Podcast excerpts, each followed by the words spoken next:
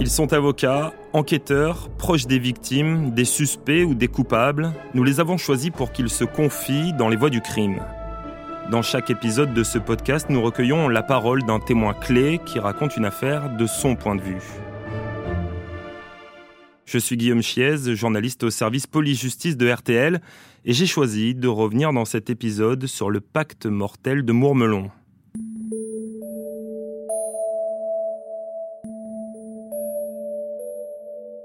Le 2 juin 2018, Kevin Chavat est tué dans un parc de Mourmelon-le-Grand, une petite ville de la Marne.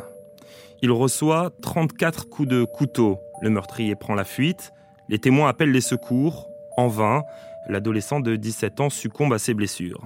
En cette fin d'année scolaire, Kevin s'apprêtait à passer son baccalauréat, un adolescent brillant, sans ennemis connus et même très apprécié de son entourage.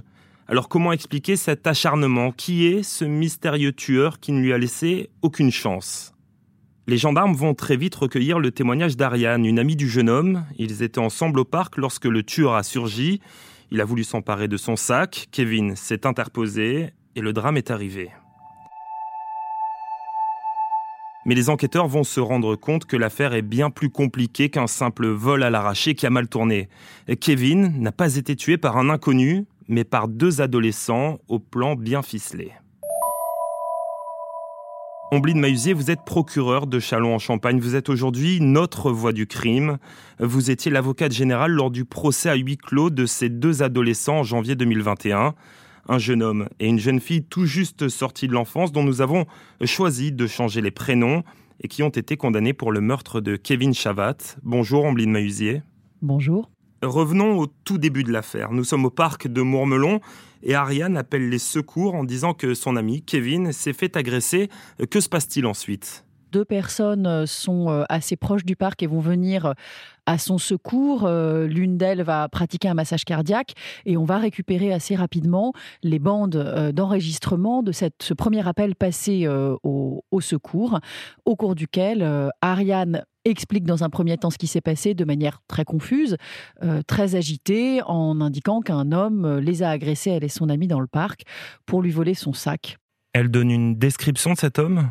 Elle donne dès le départ une description, description qui va varier à plusieurs reprises par la suite, dès les premières auditions, qui va varier mais en même temps qui va s'affiner avec euh, des éléments précis euh, sur la couleur de peau, la taille, euh, les vêtements, par exemple une casquette avec une capuche par-dessus, un certain nombre d'éléments comme ça qui sont très concrets. C'est la seule témoin de cette agression. Elle dessine euh, avec les enquêteurs pendant euh, de longs moments. Hein. Ça prend du temps d'établir un portrait robot. Un tapissage lui est présenté, c'est-à-dire euh, un certain nombre de photographies sélectionnées à partir dans les fichiers de la police des, des, éléments qu'elle a pu donner. Elle ne reconnaît personne, mais elle livre de nouveaux détails physiques. Ce portrait robot va être diffusé et chacun essaye d'identifier peut-être la personne à qui cela pourrait correspondre. Les gendarmes commencent euh, à faire, j'allais dire, deux processus. Le processus habituel qui s'enclenche de la police judiciaire, euh, donc sous la direction du procureur de la République, qui est d'abord euh, d'essayer d'identifier tous les indices, toutes les traces et de commencer par cercle presque concentrique à faire l'enquête de voisinage, identifier les témoins et dans le même temps va se lancer, au-delà de, de ce cercle immédiat des investigations pour démontrer ce qui s'est passé, la recherche. Recherche qui va aussi d'ailleurs animer finalement toute la communauté euh, de Mourmelon-le-Grand euh, où, les faits se passent, euh, notamment singulièrement le groupe d'adolescents au, sein duquel ces jeunes gens évoluaient. C'est une petite ville, tout le monde se connaît et rapidement circulent sur les réseaux sociaux notamment des rumeurs, des appels à la recherche ou à la traque même, qui vont d'ailleurs aller assez loin dans les jours qui suivent. Et à ce moment-là, le témoignage d'Ariane est très important.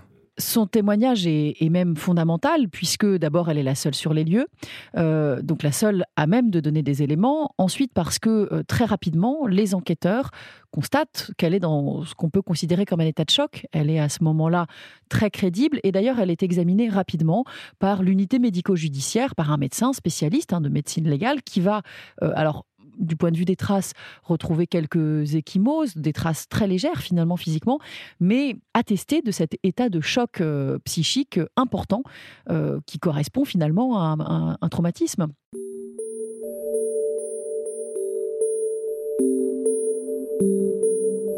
Le lundi, tout le monde retourne au lycée. Et là, parmi les élèves, émerge un nom, celui de Damien.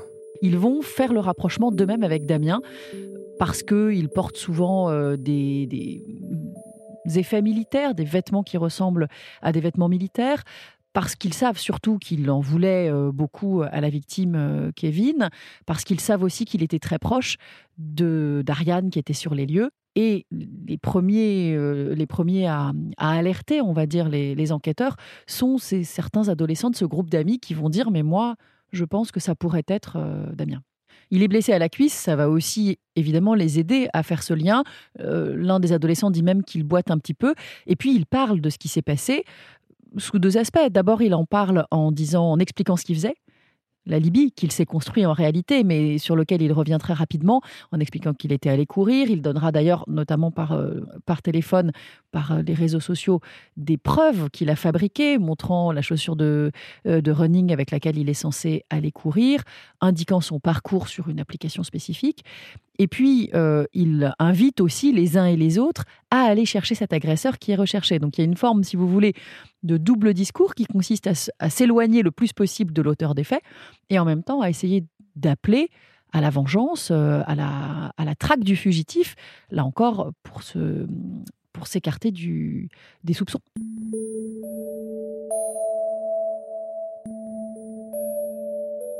Les gendarmes se présentent à son domicile vers 18h40. Le lundi soir qui suit les faits, vont procéder à la perquisition de sa chambre, dans laquelle il y a beaucoup d'éléments, mais dans laquelle rapidement il, euh, indique euh, euh, les sacs à dos dans lesquels on va retrouver les, traces et les preuves qui nous intéressent. Et dès le début de la garde à vue, il va être entendu pendant que se poursuivent les auditions. Parmi les personnes interrogées, il y a la sœur de Damien. Elle a 13 ans. Qu'est-ce qu'elle raconte aux gendarmes? Elle dit qu'elle était là quand euh, Damien est revenu euh, de sa prétendue course euh, en début d'après-midi le samedi précédent, le jour des faits, qu'il était blessé, qu'il avait du sang et que elle l'a aidé à se soigner, à soigner sa blessure. Elle dit aussi qu'il lui a relaté ce qui s'était passé et qu'il lui a dit alors plusieurs versions euh, vont, s'affronter, mais qui lui a dit que c'était lui qui avait euh, tué Kevin Chavat euh, à l'issue d'une rixe dont il va donner plusieurs explications. Damien est donc placé en garde à vue, il avoue, il raconte tout, pourtant l'enquête n'est pas finie. L'enquête n'est pas finie, il avoue pas tout dès le début. Il, donne dès le début le sac à dos, les preuves, les éléments matériels, même l'arme. Il avoue assez rapidement, alors d'abord qu'il sait se battre, euh, qu'il était sur les lieux. Au cours de sa deuxième audition, il va donner les détails et rapidement, il, indique que c'est bien un projet criminel commun. Euh, et il explique dans quelles conditions il l'a élaboré avec Ariane. En revanche, l'enquête n'est pas finie, d'abord parce qu'il faut savoir dans le détail précisément ce qui s'est passé. Ensuite, il avance un certain nombre de choses, mais euh, l'enquête progresse notamment sur le plan des expertises ADN, par exemple, puisqu'il faut des éléments concrets, pas seulement des aveux, pour pouvoir ensuite élucider euh, une affaire et condamner quelqu'un. Et puis parce qu'il faut élucider le rôle de cette euh, jeune fille, Ariane, qui était sur les lieux, qui a euh, quand même, dès les premiers temps, orienté les recherches vers tout autre chose que ce qui s'était passé.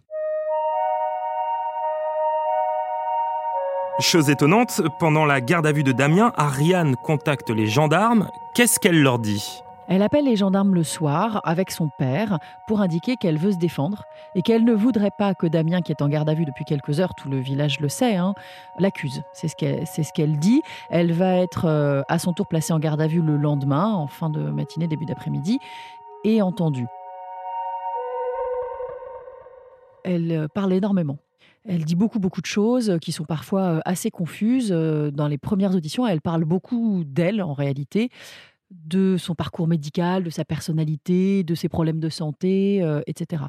Ensuite, elle parle beaucoup des relations avec les uns et les autres, euh, les relations amoureuses, euh, amicales, la complexité de ses rapports avec notamment Kevin, qui a été tantôt son âme sœur, tantôt son amoureux, tantôt son, harceleur, et puis la, complexité de, ses rapports finalement avec l'ensemble de ce petit groupe d'adolescents. En fin de garde à vue, euh, elle va demander à être entendue spécifiquement par les enquêteurs en disant qu'elle ne veut pas être interrompue, qu'elle veut faire ce qu'on appelle des déclarations spontanées, qui n'ont de spontané que le fait qu'elle ne soit pas interrogée. Hein. C'est ça que ça veut dire. Elle ne veut pas qu'on lui pose des questions spontanées parce que c'est elle qui va finalement diriger le récit. Elle va euh, déclarer là des choses beaucoup plus précises, euh, commencer à reconnaître qu'elle a une part de responsabilité en expliquant que euh, elle a, euh, au travers d'un certain nombre de jeux virtuels avec Damien, imaginé peut-être ce que pourrait être sa vie sans Kevin, Kevin qui s'en serait pris à elle et qui finalement prendrait beaucoup trop de place dans sa vie, et ce que, ce que ça serait si ils étaient des mages et qu'ils pouvaient le faire disparaître. et puis elle va construire comme ça un fil d'explication où, sans reconnaître qu'elle a élaboré le projet criminel avec Damien, euh, ni que c'était euh, véritablement ce qu'elle souhaitait, euh, elle va expliquer qu'en réalité, elle a pu imaginer des choses qui, pour elle, n'étaient pas amenées à se produire dans la réalité. C'est très confus, elle parle énormément, elle emploie beaucoup de mots, y compris des mots assez compliqués pour, pour décrire tout ça. Elle dit qu'elle a gravi la montagne du mensonge et qu'elle s'est laissée déborder. Enfin, des, formules assez théâtralisées, finalement, ce qui correspond d'ailleurs à sa personnalité. Et puis, finalement, au milieu de cette audition, elle va faire ou simuler un malaise. Alors, euh, il est difficile de savoir après si c'était euh, simulé ou provoqué ou un réel malaise toute audition de mineur euh, est filmée et donc on va retranscrire tout ce qui a pu se passer. Effectivement, on voit qu'elle fait une crise, alors qui n'est pas une crise d'épilepsie, puisque c'est une jeune fille qui est épileptique, euh, et dont on ne saura pas très bien finalement euh, qu'est-ce qui l'a provoqué ou, quelle était la réalité de cette crise. On fait venir le médecin et puis effectivement, elle va faire l'objet de, soins médicaux et du coup, on s'interrompt là sur sa version des faits qui sera reprise ensuite uniquement par la juge d'instruction plus tard. L'enquête va durer deux ans et demi. Elle révèle qu'Ariane et Damien sont tous les deux impliqués, que leur acte était prémédité. Tout cela grâce à des découvertes dans leur téléphone des découvertes très confondantes et, même des preuves assez irréfutables, euh, puisqu'on retrouve des éléments euh, échangés, alors par différents réseaux, euh, par SMS, par MMS, par Snapchat. D'abord des photographies échangées, des vidéos, des messages. Alors on voit que les messages sont très nombreux. J'ai plus le, chiffre en tête, mais je crois que entre un des téléphones de chacun d'eux, entre Damien et Ariane, il y a environ 300 SMS qui sont échangés sur les quelques mois qui précèdent les faits Premiers échanges qui datent de septembre, je crois, précédant les faits, où déjà euh, Damien demande des explications à Ariane sur euh, la relation qui l'unit euh, ou qu'elle a avec, avec Kevin. Et il y a un premier échange troublant où elle lui dit Mais ça ne veut pas dire que tu peux le tuer.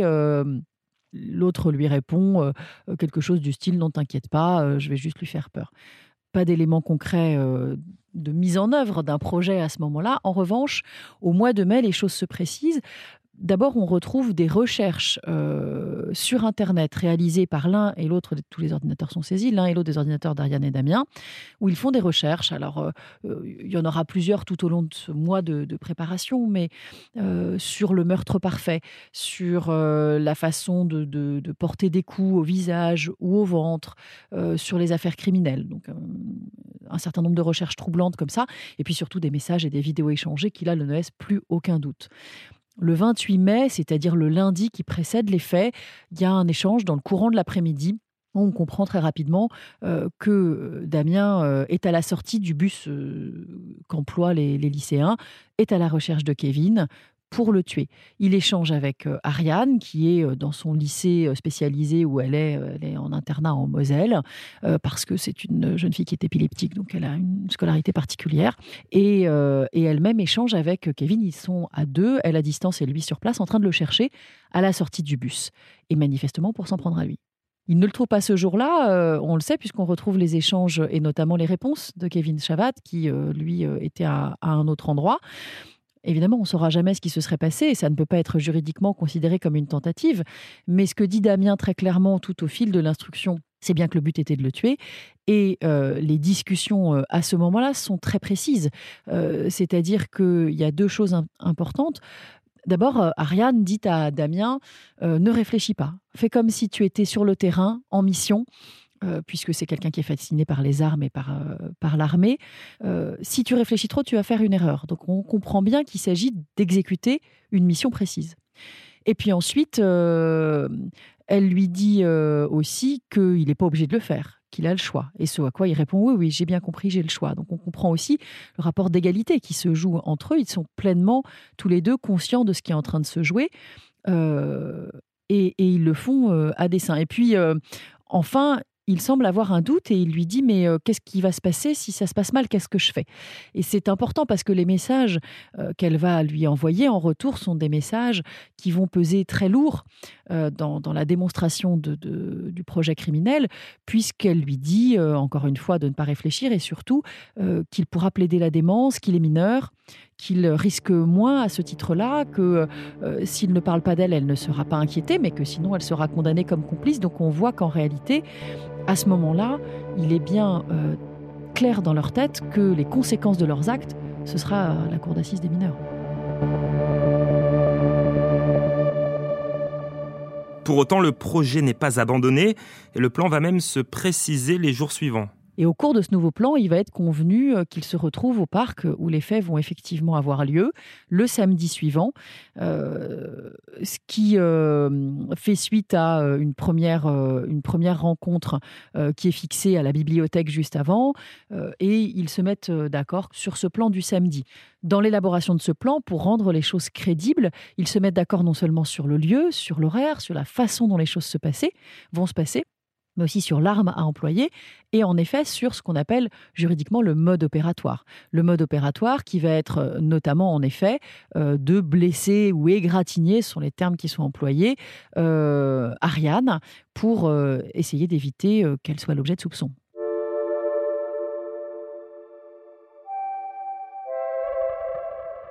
Le samedi, le plan est mis à exécution. Kevin tombe dans le piège qui lui est tendu, il va y laisser la vie. Euh, qu'est-ce qui fait qu'Ariane et Damien ont noué ce pacte mortel? Il y a plusieurs choses. Leurs parents, leurs amis vont dire euh, à plusieurs reprises qu'ils étaient toxiques l'un pour l'autre. Euh, les parents de la victime, évidemment, Kevin, vont dire aussi qu'ils avaient bien vu que Ariane était assez toxique pour leur, leur garçon, qui n'avait pas tellement de relation avec, avec Damien plusieurs choses vont se jouer. D'abord, euh, le fait que euh, Ariane euh, avait une personnalité assez solaire, assez identifiée dans ce groupe d'amis. Mourmelon est, un, est, une ville de taille moyenne, donc ils sont tous allés à l'école ensemble. Au moment du collège, du lycée, le groupe dans la semaine s'éclate un peu. Chacun va dans des lycées plus ou moins différents. Ariane, d'ailleurs, elle est, est, dans un établissement spécialisé, mais ils se retrouvent tous les week-ends. Alors souvent dans ce parc. Euh, ils font des soirées ensemble, comme tous les groupes d'adolescents de cet âge-là. Ils sont pas mal euh, euh, à échanger pendant la semaine par Facebook, par les réseaux sociaux. Et puis le week-end, eh bien, ils se retrouvent dehors, chez les uns, chez les autres. Ils font des soirées, des soirées au cours desquelles comme dans tous les groupes d'adolescents, se construisent et se déconstruisent des petites histoires d'amourettes adolescentes. Au sein de ce groupe-là, euh, Ariane, dans un premier temps, elle capte un peu tous les regards. Euh, plusieurs garçons s'intéressent à elle. Et puis, elle va en jouer aussi, en tout cas dans le, dans, le récit qu'elle fait d'elle-même auprès de ses, de ses copines. Euh, ça occupe beaucoup de temps dans leur conversation. Et puis, petit à petit, il y a des soirées où finalement, son comportement va être un peu moins apprécié parce qu'on a l'impression qu'elle joue sur plusieurs tableaux avec les sentiments de l'un, de l'autre et que derrière ces jeux de séduction se cache en réalité une propension à la manipulation. Et ça, plusieurs adolescents vont s'en rendre compte et commencer à essayer de, si ce n'est dresser des barrières, en tout cas rétablir un peu la réalité sur la personnalité d'Ariane, dont l'étoile au sein du groupe va pâlir petit à petit.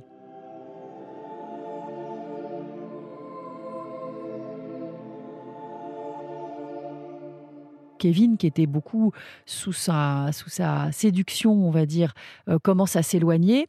Et, euh, finalement, de, jeune fille au cœur de l'attention de tout le monde euh, au sein de ce groupe d'amis, elle est en train même d'être dévalorisée, même de, passer pour ce qu'on peut appeler communément une fille facile, avec tout, tout, tout le drame que ça peut représenter pour une jeune fille de cet âge-là. Et Damien, lui, quelle position a-t-il dans ce groupe? Damien, euh, quant à lui, euh, est aussi euh, assez à l'écart. Il va dire d'ailleurs qu'il a été un petit peu éjecté des, réseaux sociaux ou de leur réseau d'amis. Et, là où il était isolé et pas très bien vu, il se retrouve de plus en plus solitaire.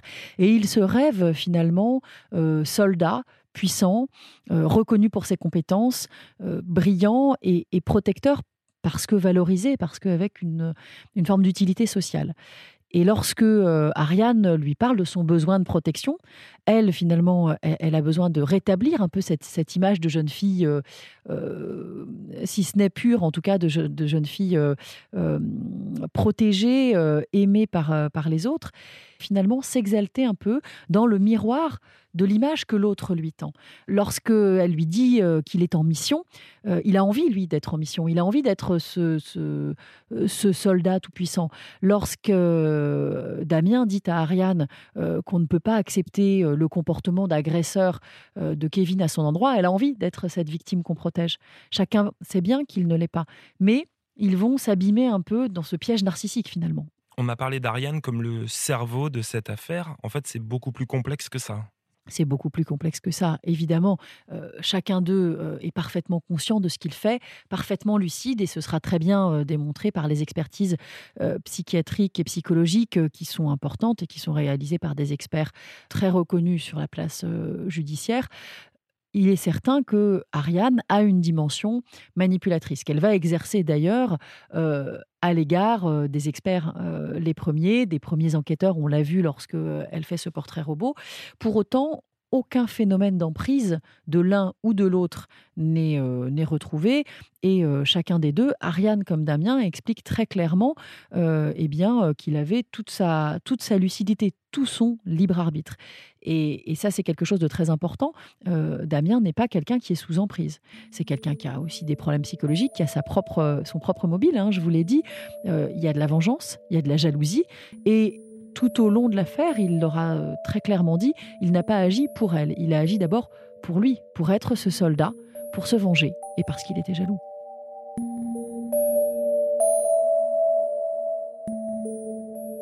La plupart des, de leurs euh, amis de collège, de lycée, puisqu'ils se connaissent depuis très longtemps, savent, parce qu'il le leur a dit, qu'il aurait pu tuer euh, quiconque s'en serait pris à Ariane. Il l'a dit à plusieurs reprises et euh, ils imaginent, ils échafaudent un certain nombre de, de théories. Ce que lui va dire au début de sa garde à vue, c'est que la victime, Kevin Chavat, euh, s'en prenait régulièrement euh, à Ariane, la harcelait moralement. Il va même délivrer euh, des accusations assez sordides sur le comportement de, Kevin, qui se sera établi très rapidement à la fin de, toute cette affaire, n'a jamais commis d'actes répréhensibles et ne s'en est jamais pris à Ariane. Mais il va dire que la victime harcelait son ami de cœur, Ariane, voire son amoureuse, on ne sait pas exactement quelles sont leurs relations à ce moment-là, et que euh, il a voulu la protéger, il a voulu la débarrasser euh, finalement de, cette, euh, de cet agresseur.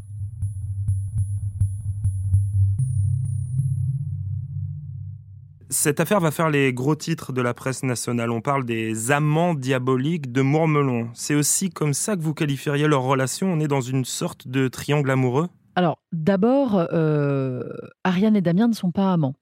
Euh, ça a été euh, établi euh, tout au fil de l'affaire. Bien sûr, ils ont des relations compliquées, comme tous les adolescents de la Terre, hein. tous les trois, tous, chacun avec, avec l'ensemble de ce groupe d'amis. Et c'est extrêmement difficile de relater précisément ce qui les unit, parce que, comme tous les ados de la Terre, encore une fois, à 17 ans, ils se cherchent, ils cherchent leur identité amoureuse, sexuelle parfois, ils ont des, des, relations qui changent, ils sont ensemble, ils rompent, ils sont plus ensemble. Donc ça, c'est la première chose. La deuxième chose, c'est que euh, ce qui est certain, c'est qu'au plan de la préméditation, ce qu'ils vont appeler le jeu mortel dans une situation, un vocabulaire très macabre, a bien été convenu entre deux, et c'est bien Kevin Chavat qui en a toujours été la cible. On peut supposer que ça aurait pu être quelqu'un d'autre en effet, et que malheureusement, hein, c'est terrible à dire, mais comme, euh, euh, comme ça a pu être euh, dit d'ailleurs, il est mort en effet pour rien et, et, il n'était qu'un prétexte. Pourquoi lui? D'abord parce qu'Ariane avait une relation très proche avec lui, elle en était vraisemblablement euh, très amoureuse. Euh, on sait que euh, dans son établissement, son, internat spécialisé en Moselle, elle avait des photographies de lui accrochées au mur. Elle mettait parfois, comme font certains adolescents, son t-shirt. Elle parlait énormément de lui à ses camarades de, de chambre et il occupait une place très très importante dans sa vie.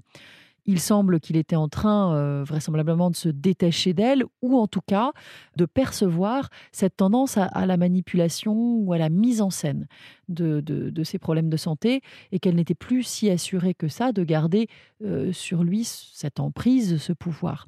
Et puis, euh, pourquoi lui, du côté de, de Damien plusieurs raisons. D'abord, je crois qu'il y a une forme d'antagonisme très fort. Damien, on a parlé de sa personnalité tout à l'heure.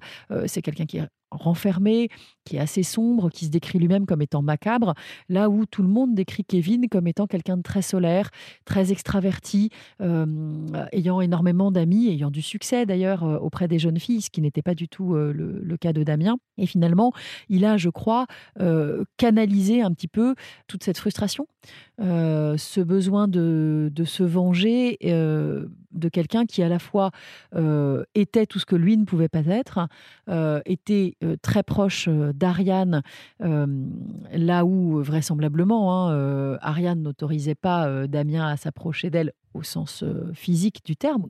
Et, il avait beaucoup de mal à supporter que quelqu'un d'autre que lui puisse, puisse toucher Ariane. Je crois que c'est beaucoup ça qui a été la raison de, de la cible de sa fureur. Ensuite, sans doute n'était-ce qu'un prétexte, et ce qui fait céder les barrières morales du passage à l'acte euh, à ce moment-là, une forme d'exaltation narcissique, puisque euh, euh, je ne pourrais jamais être quelqu'un de, solaire, de bien intégré comme, comme l'est Kevin, eh bien, je vais être ce soldat en mission ultra-violent, et je me convainc presque que je le suis pour passer à l'acte.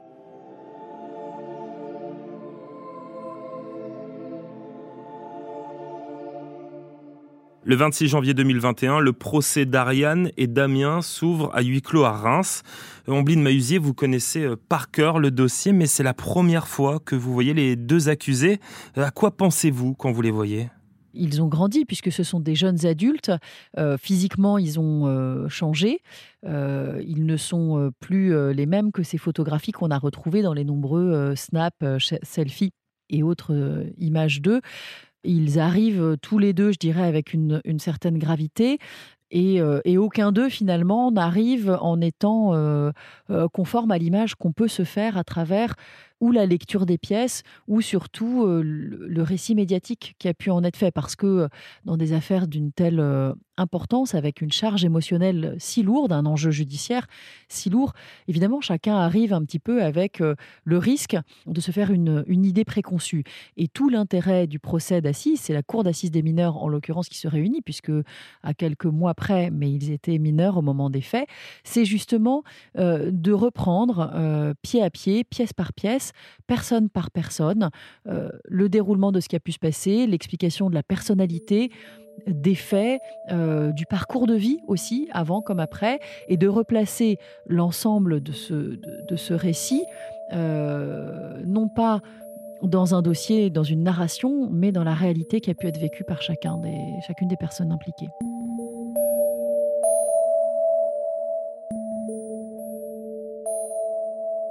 De manière générale, les accusés mineurs et les condamnés mineurs euh, font l'objet d'une protection particulière par la loi parce que même, même s'ils ont commis des crimes atroces et s'ils ont euh, été condamnés et, la peine sera lourde en l'occurrence, eh bien, il faut aussi préserver leur possibilité pour l'avenir de réintégrer le monde des, adultes, le monde des hommes et des femmes que nous sommes, euh, avec une identité qui a été préservée.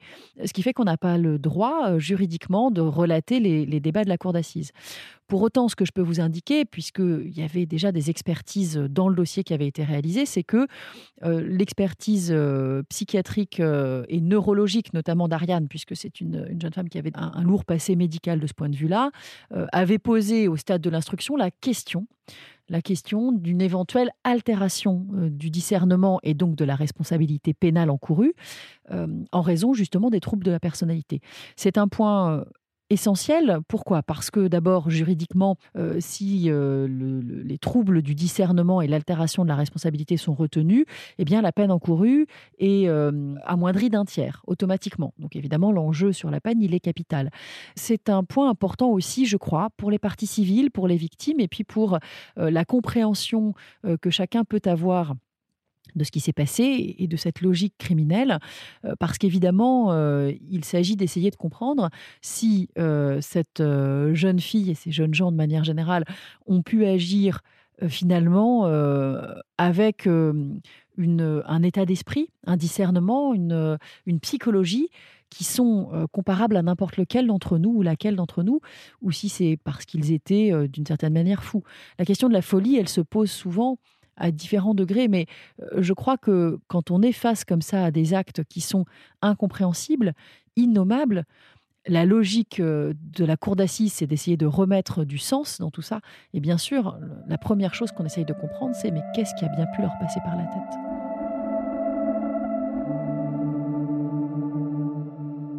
Pour vous, Ariane et Damien sont donc tous les deux responsables au même degré de la mort de Kevin Chavat. Ils ont été poursuivis tous les deux comme auteurs et non pas comme complices. Ils ont tous les deux, à mon sens, euh, élaboré ensemble ce, pacte mortel. Ils l'ont mis à exécution ensemble et ils ont tous les deux du sang sur les mains. Euh, c'est ce euh, ce qui a motivé mes réquisitions. La question de l'altération du discernement, elle s'est posée, mais elle doit être écartée à mon sens, et, c'est finalement la, décision qui a été prise euh, par la Cour d'assises. En revanche, la question de la minorité, elle, garde toute sa, toute sa pertinence. Ce sont bien des jeunes mineurs qu'on a devant nous. Alors bien sûr, ce ne sont pas des enfants, mais néanmoins, ils n'ont pas encore 18 ans, ils n'ont pas encore passé leur bac, et il est certain que leur niveau de maturité à ce moment-là n'est pas celui d'un ou d'une adulte euh, construit. Ce sont encore des gens qui sont pleinement pris dans ces logiques d'adolescents de réseaux sociaux, de construction de l'image de soi, euh, de recherche aussi de son identité. Et ça, on ne peut pas en faire abstraction et les traiter comme si c'était des adultes.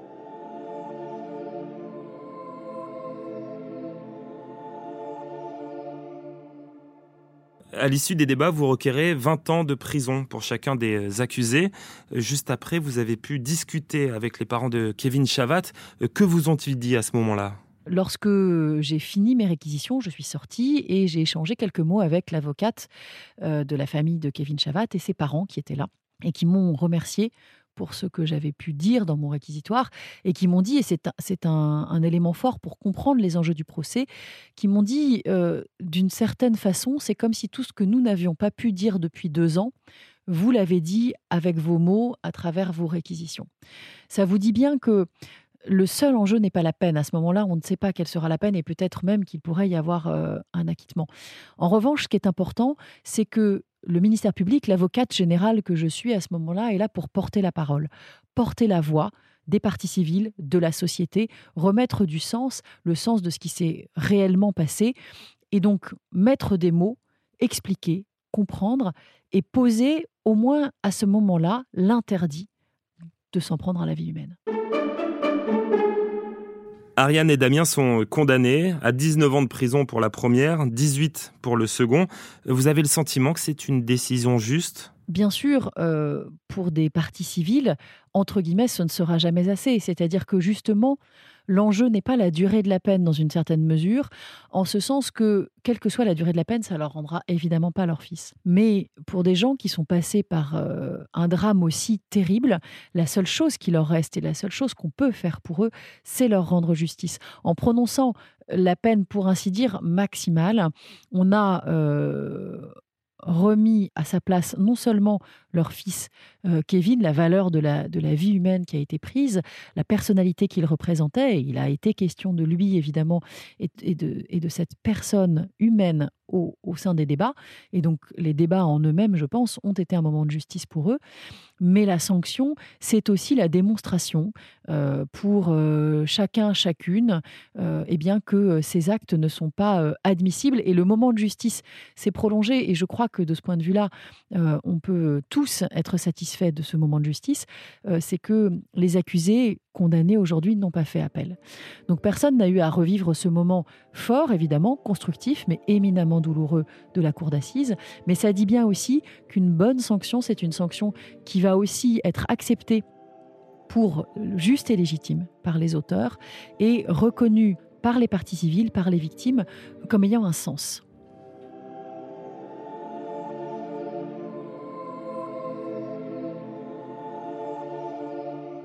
Pour Ariane et Damien, elle quel sens d'ailleurs cette sanction? Ce que je peux vous dire, c'est qu'il s'était préparé évidemment à, cette, à une sanction, à une sanction lourde. il savait qu'il ne ressortirait pas libre de cette, de cette audience.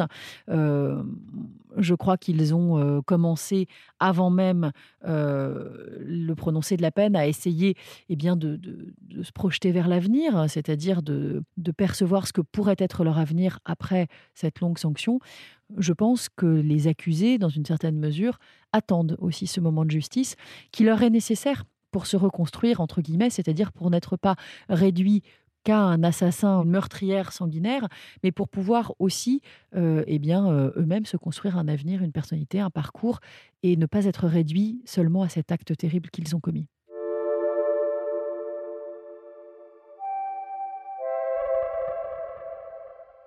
Bien sûr, on pense d'abord à la vie de Kevin Chavat qui a été euh, prise à la veille de, ses 18 ans alors qu'il n'avait pas euh, encore pu passer son bac et qu'il n'aura euh, évidemment plus d'avenir.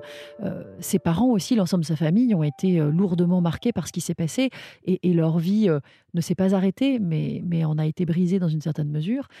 Euh, les accusés, les condamnés aujourd'hui, bien sûr, euh, c'est un acte qui les euh, aura marqués. Il ne s'agit pas de dire ne s'agit pas de les plaindre ni de dire que on peut leur pardonner, mais il faut avoir conscience de ce que ça représente pour eux. Et en effet, ils auront passé normalement, lorsqu'ils ressortiront, autant de temps quasiment en détention qu'à l'extérieur avec leur famille auparavant. Leurs familles aussi ont été marquées et, je crois que, comme toujours, dans un assassinat d'une telle violence, euh, eh bien, euh, toutes les vies autour euh, en sont profondément marquées.